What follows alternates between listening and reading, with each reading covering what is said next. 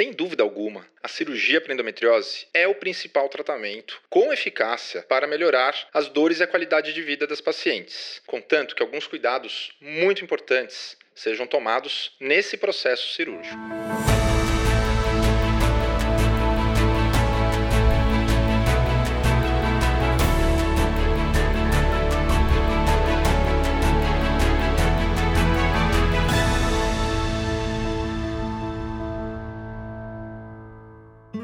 Fala, gente, bem-vindo ao canal Endotox. Eu sou o Dr. Tomeu Arazawa. Eu sou o Dr. Juliano Borelli. E hoje, Tomi, trazemos um tema muito importante, que é o papel da cirurgia e se de fato a cirurgia é eficaz para o tratamento da endometriose. Como já adiantamos, a cirurgia é a principal forma do tratamento da, da doença. E quais são esses cuidados que são essenciais, importantes para que sim, a cirurgia seja efetiva e segura. Excelente, Gil. Bom, realmente sabemos que a cirurgia é extremamente efetiva para tratar os pacientes com dor crônica, principalmente. Né? E é um passo principal do tratamento dessas pacientes, porque é a única forma que a gente tem de remover de fato essas lesões. Ah, isso é uma questão muito importante, né? porque isso diferencia a cirurgia de todos os outros demais tratamentos que a gente tem hoje disponível. Né? Então, cirurgias, é, desculpa, tratamentos como estilo de vida, como nutrição, sono, etc., são extremamente importantes também, né?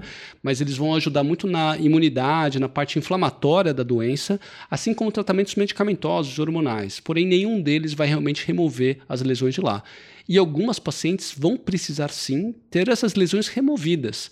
Né? Isso vai dar muito mais liberdade para essas pacientes se a gente vê o quanto isso realmente resolve boa parte das dores da paciente. Né? Então, é, isso está dentro do contexto de tratamento. Né? Não são todas as pacientes que vão precisar, mas as que precisam realmente geralmente têm um grande benefício, justamente contanto que alguns cuidados sejam tomados. E acho que esses cuidados, Gil, começam desde a indicação. A gente vê as pacientes com endometriose que têm dor, mas que não tem dor só pela endometriose. Se essas pacientes têm outros quadros de dor, como dor miofacial, isso não é diagnosticado adequadamente antes da cirurgia, a paciente pode ter uma experiência muito negativa após, após a cirurgia no pós-operatório. Algumas até falam que pioram a dor. Então, tudo começa com uma boa indicação.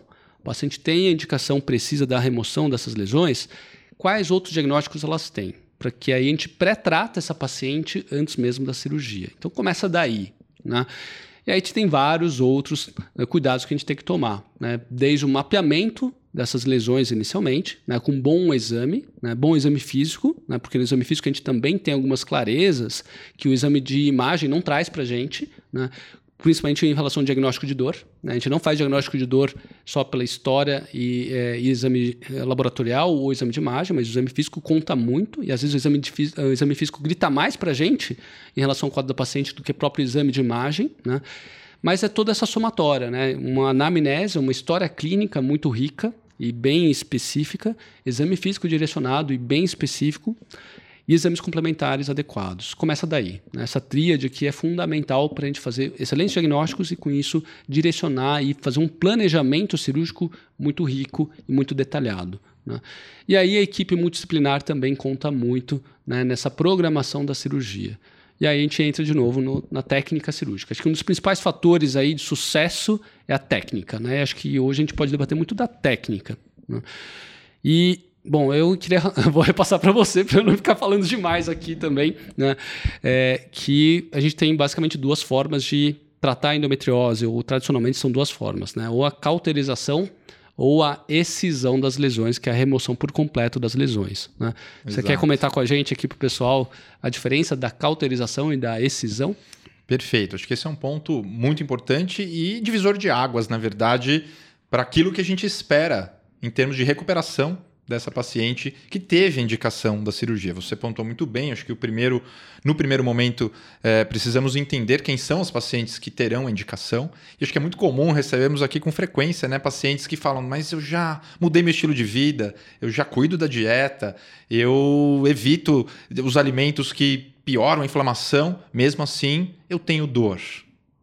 São pacientes que são candidatas, porque nenhum desses tratamentos, ou mesmo o tratamento hormonal que bloqueia a menstruação, e a paciente fala, mas eu continuo com dor. Então, é nessa fase justamente entender a candidata à remoção das lesões, que de fato vai eliminar a doença que causa todo esse processo inflamatório.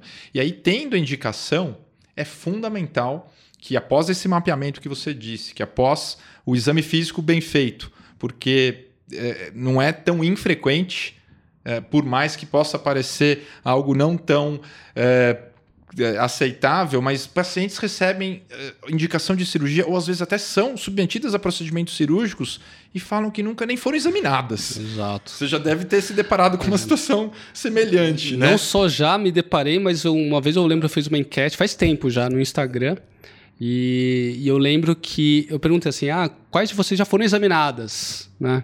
Por conta de dor. 65% respondeu que nunca tinham sido examinadas. Veja, absurdo, né? Veja um que absurdo. absurdo né? né? Isso me veio agora na cabeça, lembrando de muitas situações é, relacionadas a isso. A indicação de cirurgia ou aquelas pacientes que passaram por cirurgia, mas que pioraram dos sintomas depois da cirurgia, e esse é um ponto muito importante, que acaba até trazendo essa estigma, né? De ah, cirurgia não adianta, não resolve, porque piora da dor, ou a doença vai voltar dali seis meses, um ano.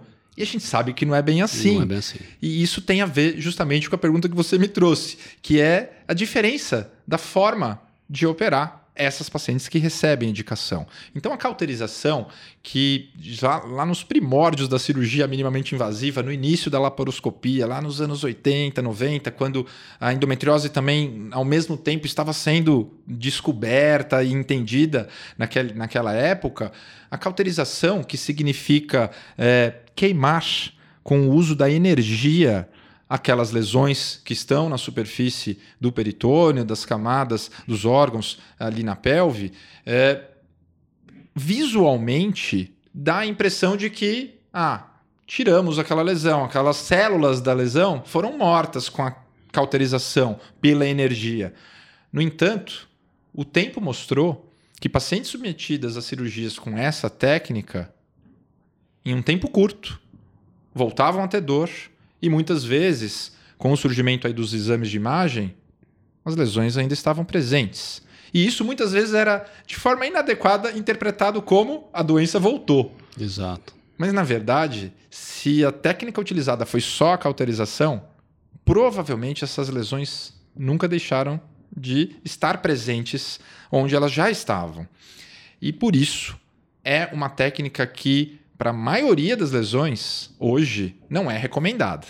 Mesmo nas lesões superficiais. Talvez esse acho que o ponto até mais importante para aprofundar aqui no debate, porque justamente nas lesões superficiais, onde facilmente vemos que a cauterização pode ser resolutiva, nem sempre isso é garantido de melhora da dor. Até porque uma das sequelas da cauterização excessiva é retrair tecidos, fibrose, fibrose uhum. como eh, já debatemos, são eh, situações associadas à dor, que são aquelas pacientes que no pós-operatório podem cursar com dor. No entanto, a excisão, a remoção, significa que onde as lesões forem identificadas, aquele tecido vai ser recortado em volta e vai ser removido. Isso garante, primeiro, a confirmação da biópsia que, de fato, era endometriose, o que é muito importante. Segundo, garante que a lesão não ficou em mesmo aquelas lesões menores, mínimas de poucos milímetros. Hoje as técnicas uh, da cirurgia, o avanço aí do, dos materiais que você pode trazer um pouquinho, permitem isso. Exatamente, né? E, e, acho que essa informação é fundamental, né? Quando você fala de cauterizar, principalmente para as lesões profundas, né? Aquelas que vão mais na profundidade da pelve da paciente, uma cauterização nem sempre é eficiente para realmente é, matar, entre aspas, é, aquelas células, né? E, e, esse queimar realmente traz outras repercussões ali. Então, a maior parte das recidivas de endometriose em pacientes operadas hoje ainda não são recidivas reais, né? A gente tem essa, né? A gente consegue ter essa, essa tranquilidade e essa segurança de afirmar que a maioria das recidivas hoje são por persistência de lesões que não foram completamente removidas. E por isso que pacientes às vezes fazem exames assim, ah, operei faz seis meses, eu fiz exames, voltou tudo de volta? Não, não, não voltou. Ela nunca deixou de sair de lá. Né? Né? Existem sim recidivas, alguns casos né, que tão, são mais agressivos da doença, mas sim. são a minoria, felizmente. Né? Exato. E realmente a excisão, que demanda também tecnicamente uma habilidade mais aprimorada, né, de, demanda muito mais anos de aperfeiçoamento, né, a gente vê que o risco de recidiva é muito menor. Né? E como você comentou, né, dependendo da ferramenta que a gente utiliza, né, então hoje a gente sabe que as cirurgias devem ser realizadas obrigatoriamente por técnicas minimamente invasivas. Quando a gente fala minimamente invasiva, a gente, a gente fala de videolaparoscopia ou a robótica, que é a laparoscopia assistida por robô. Né? E com essas técnicas a gente tem uma magnificação, a gente aumenta muito a imagem, a gente tem muito mais precisão no diagnóstico e também na remoção dessas lesões. Né? E hoje a gente vê, principalmente com a robótica, né, que a gente tem feito muito mais cirurgias por robótica, porque é uma ferramenta que nos permite muito mais precisão. Exato. E às vezes até lesões que antes na laparoscopia a gente fala assim, ó, isso daqui não, não vai dar para tirar, tá numa região muito delicada. Hoje com a robótica fala assim, nossa, eu tenho segurança para ir nessa região super delicada, para ter a precisão suficiente para remover essa lesão com segurança e na sua totalidade. Né? Então, a gente vê que nos últimos anos isso evolui muito para fazer muito mais cirurgias de excisão, que é a remoção completa dessas lesões, comparado à cauterização. Hoje são extremamente raras as situações que eu falo assim, hum, aqui não, não vale a pena é, remover, é melhor cauterizar. É extremamente raro, né? É. E aí acho que em relação àqueles cuidados, né, a cauterização a gente vê, dependendo do, da situação também, que dependendo do material usado para cauterização elétrica, né, uma eletrocauterização, tá, gente? A energia elétrica é utilizado para esquentar o tecido. Dependendo do tipo de cauterização, se é por técnico, uma ferramenta que a gente diz bipolar ou monopolar, a dispersão de calor é muito maior no tecido. Né? Então, nos tecidos ao redor. Nos tecidos ao redor, que é um problema, né? porque ao lado da endometriose geralmente tem estruturas muito delicadas, como nervos, né? saudáveis, é, saudáveis que devem ser preservados, né? É, estruturas como ureteres e mesmo a geração da fibrose pós-operatória, depois de uma cauterização também, que pode promover dor também, porque reduz muito a mobilidade da pelve. E quantas fibroses a gente vê no pós-operatório pós de pacientes que fizeram a cauterização uhum. e que na hora que a gente está operando essa paciente, fala assim, será que é fibrose cicatricial ou será que é fibrose de endometriose? Mas independente se é de um ou de outro, ele pode causar dor, então a gente tem que tratar fibrose também. E quando a gente faz a cirurgia de excisão, a gente minimiza essas cauterizações para minimizar a formação de fibrose pós-operatória. Né? Então a gente vê até o quanto que isso impacta positivamente na melhora da mecânica da pelve dessa paciente e, consequentemente, na melhora da dor. Da dor. Né? Então, é, essa diferença técnica faz muita diferença e para fazer mais diferença ainda, para fazer uma técnica ou outra, a experiência da equipe. Né? Precisa ser uma, uma equipe realmente experiente nas cirurgias de endometriose que, na ginecologia e na saúde pélvica, seja da, da pelve feminina né, ou masculina mesmo, né? se a gente for contemplar todos os tipos de cirurgias possíveis na pelve de qualquer pessoa, cirurgias de endometriose podem ser potencialmente, dependendo do grau da doença, uma das cirurgias mais complexas e desafiadoras Sem entre dúvida. todas. Né? Então, realmente, a experiência e a expertise da, da, equipe conta muito. Exato.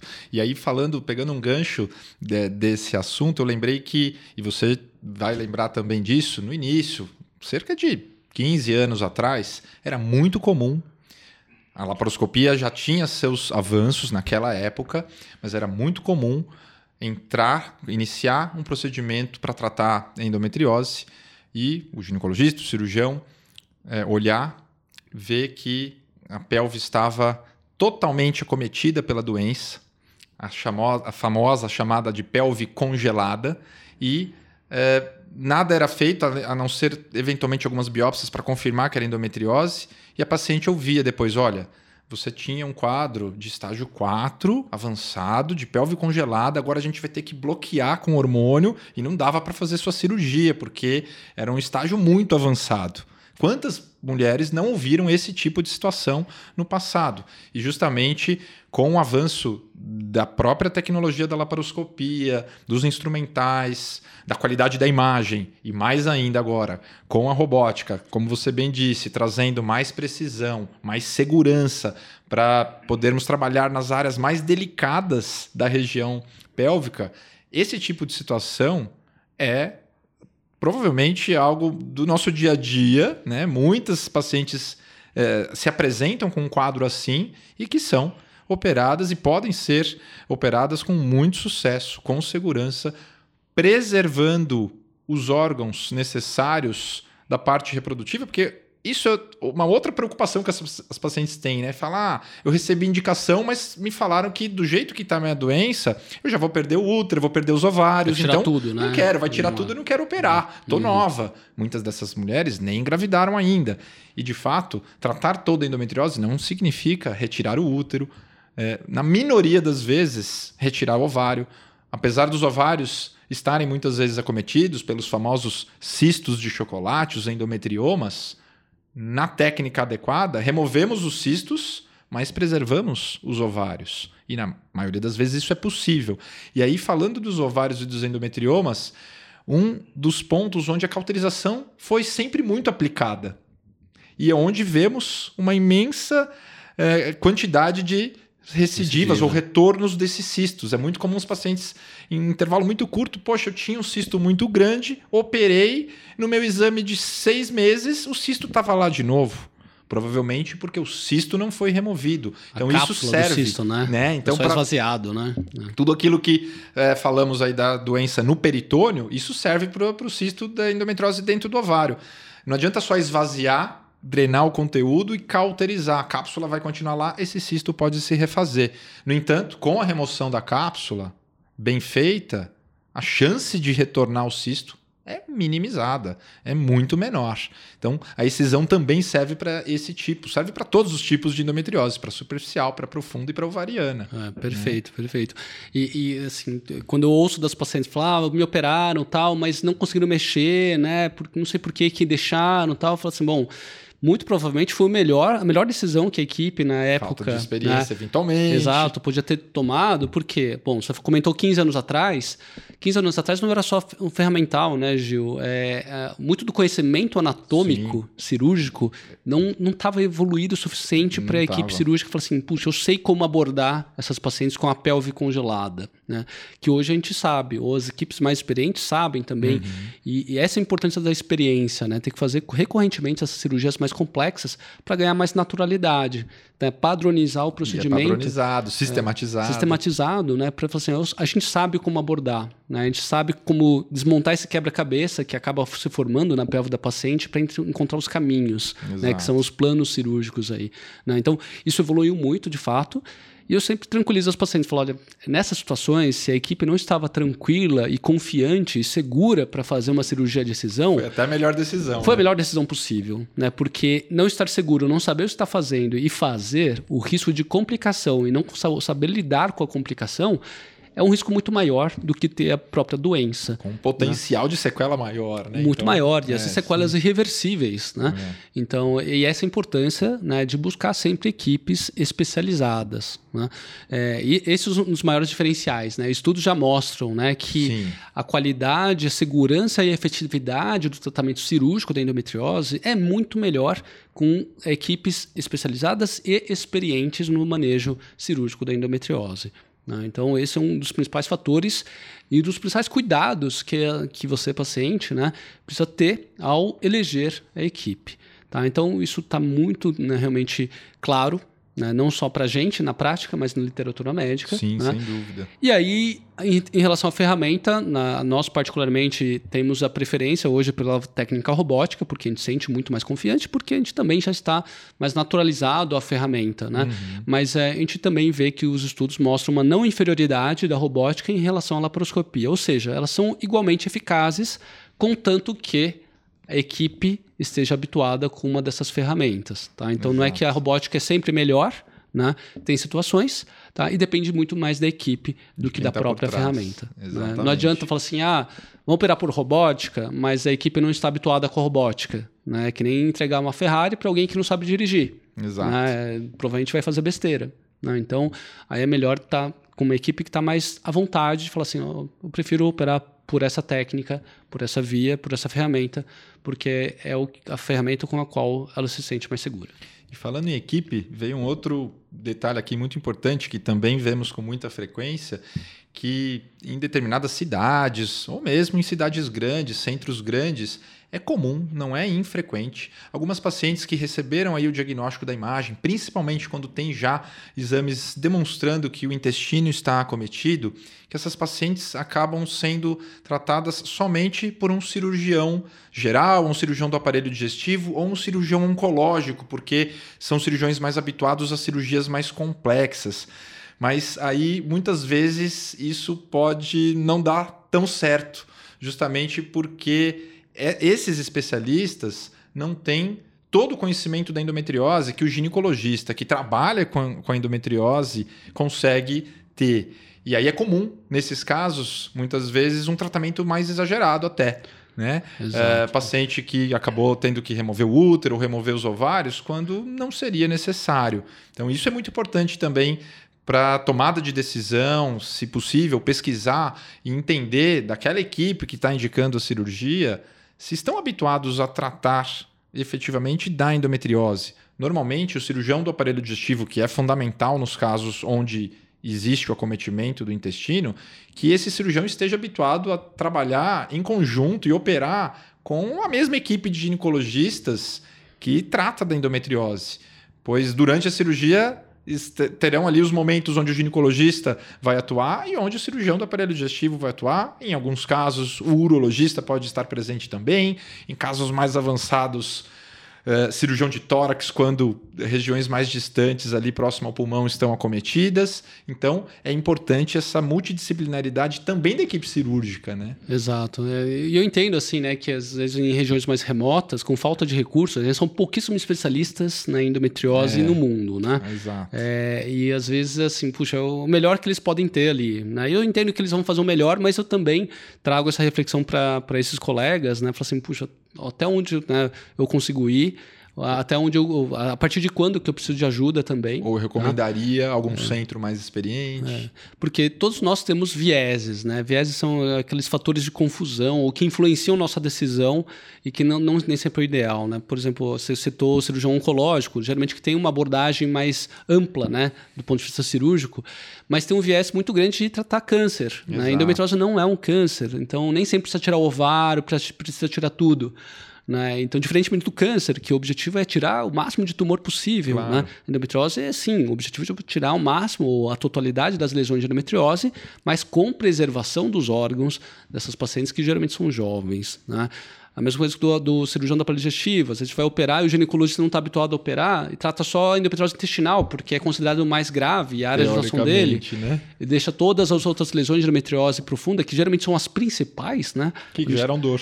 É, que geram dor, né? E a endometriose intestinal puramente endometriose intestinal não costuma gerar dor, Exato. são as demais lesões ao redor que geram dor, e aí não adianta tirar só a lesão do intestino e deixar as demais lesões na região pélvica da paciente. Então, essa integração das equipes é fundamental né, para ter o melhor resultado possível de fato. Esse é um outro cuidado né, para o sucesso da cirurgia, para a efetividade realmente das cirurgias. Né? É. Então, esse é um tópico bastante importante que você trouxe à tona, Gil. É, eu recebi, agora falou disso, eu lembrei de uma paciente que veio de uma cidade pequenininha do interior e ela estava com a cirurgia marcada já, um caso muito avançado, paciente muito jovem.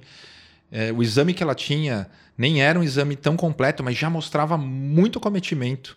E justamente por uma situação, como você bem disse, o que naquele local a pessoa podia oferecer em termos de tratamento não era um tratamento completo. E foi dito isso à paciente: olha, aqui para sua cirurgia eu só vou abordar algumas lesões, mas não vai dar para fazer tudo, porque não temos condições. Mas marcou a cirurgia. E ela só não foi operada porque ela, paciente, tomou a decisão de falar: não, deixa eu procurar então um local onde eu possa receber o tratamento completo. E é aquilo que a gente chama do cenário ideal de, em uma única cirurgia, poder tratar toda a doença. Porque, como você disse, a paciente que só tirou a lesão do intestino pelo cirurgião gastro e que ficou com as outras lesões, ela vai continuar com dor. Ela vai passar os próximos anos buscando a melhoria dessa dor e, invariavelmente, ela vai precisar de uma nova cirurgia. É. Então, são esses casos que muitas vezes precisam recorrer a uma segunda, uma terceira ou quarta cirurgia. No entanto, se na primeira indicação estiver muito bem mapeado, estiver muito bem planejado o tratamento cirúrgico, é muito possível que em uma única cirurgia resolva-se o problema. É Exato. muito possível. É, e isso é fundamental até para evitar as dificuldades que a gente tem na segunda, na terceira ou nas demais cirurgias, é. né? Quando fala assim, ó, não resolvi, já fiz três cirurgias e faz o mapeamento e tem lesões, né? É, é muito mais difícil para nós, cirurgiões, falar assim, bom, né, a gente sabe quando a paciente já chegou operada que a próxima cirurgia dela vai ser mais difícil. Não só mais difícil, mas como também vão ter mais riscos associados ao pós-operatório. Né? Então, realmente, sempre que possível e com um diagnóstico da endometriose, se tiver indicação cirúrgica, buscar primariamente é, equipes especializadas, tem várias equipes no Brasil, né, para que faça a melhor cirurgia possível nessa primeira abordagem. Essa, essa é a melhor oportunidade para resolver de forma mais efetiva as dores e reduzir drasticamente o risco da recidiva dessas lesões. Né. E por isso que realmente a cirurgia pode ser muito efetiva com esses cuidados que a gente está citando aqui para vocês.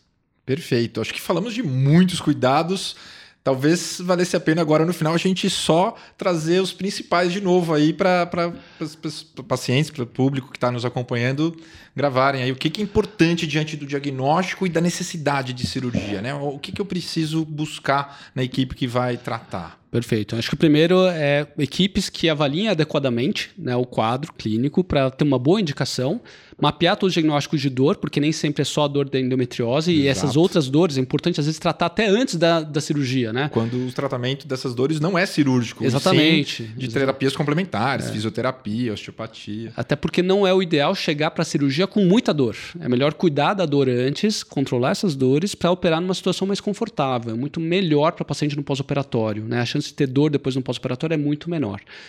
Então, eleger equipes adequadas para essa avaliação, tratar adequadamente os quadros antes da cirurgia. Quando for fazer a cirurgia, fazer com cirurgias, é, a cirurgia com equipes especializadas, por técnicas minimamente invasivas, de preferência aquelas que essa equipe está mais habituada e mais confortável em utilizar. Tá? E sempre avaliar se a cirurgia vai ser por cauterização ou por excisão completa de todas as lesões e, no caso, que envolva também equipes multidisciplinares, né, quando a endometriose está comprometendo outros órgãos, como o intestino, como o diafragma, como é, ureter, né, outras regiões mais específicas, a gente precisa de outros especialistas. Tá? Acho que isso seria um resumão desses cuidados mais é, específicos. Né? Tem outros vários cuidados que a gente hoje toma, né, como protocolos específicos Sim. de preparo para a cirurgia que impactam diretamente na segurança e na recuperação pós-operatória.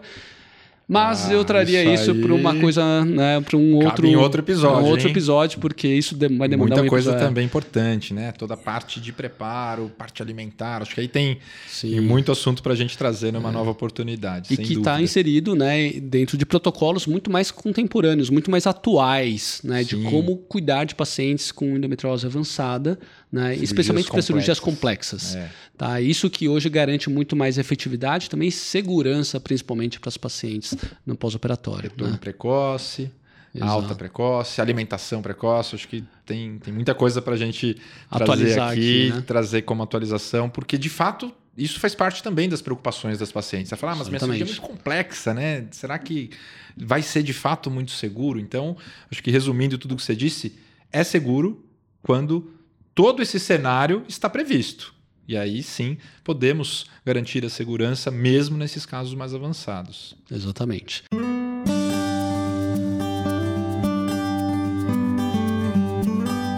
Bom, gente, se vocês gostaram aqui do conteúdo que a gente está trazendo para vocês, não se esqueçam de inscrever, dar um like aí, compartilhe, comente com a gente aí suas dúvidas em relação não só a esse tema, mas deixe sugestão também em, em, de novas dúvidas aqui para a gente, para trazermos em novos episódios aqui do canal, tá bom, gente? Então eu agradeço aqui, sou o Dr. Tomeu Arazawa e nos vemos no próximo episódio. Valeu, pessoal. Obrigado por nos acompanhar. Eu sou o Dr. Juliano Borelli. A endometriose tem tratamento. Fiquem atentas, nos acompanhem.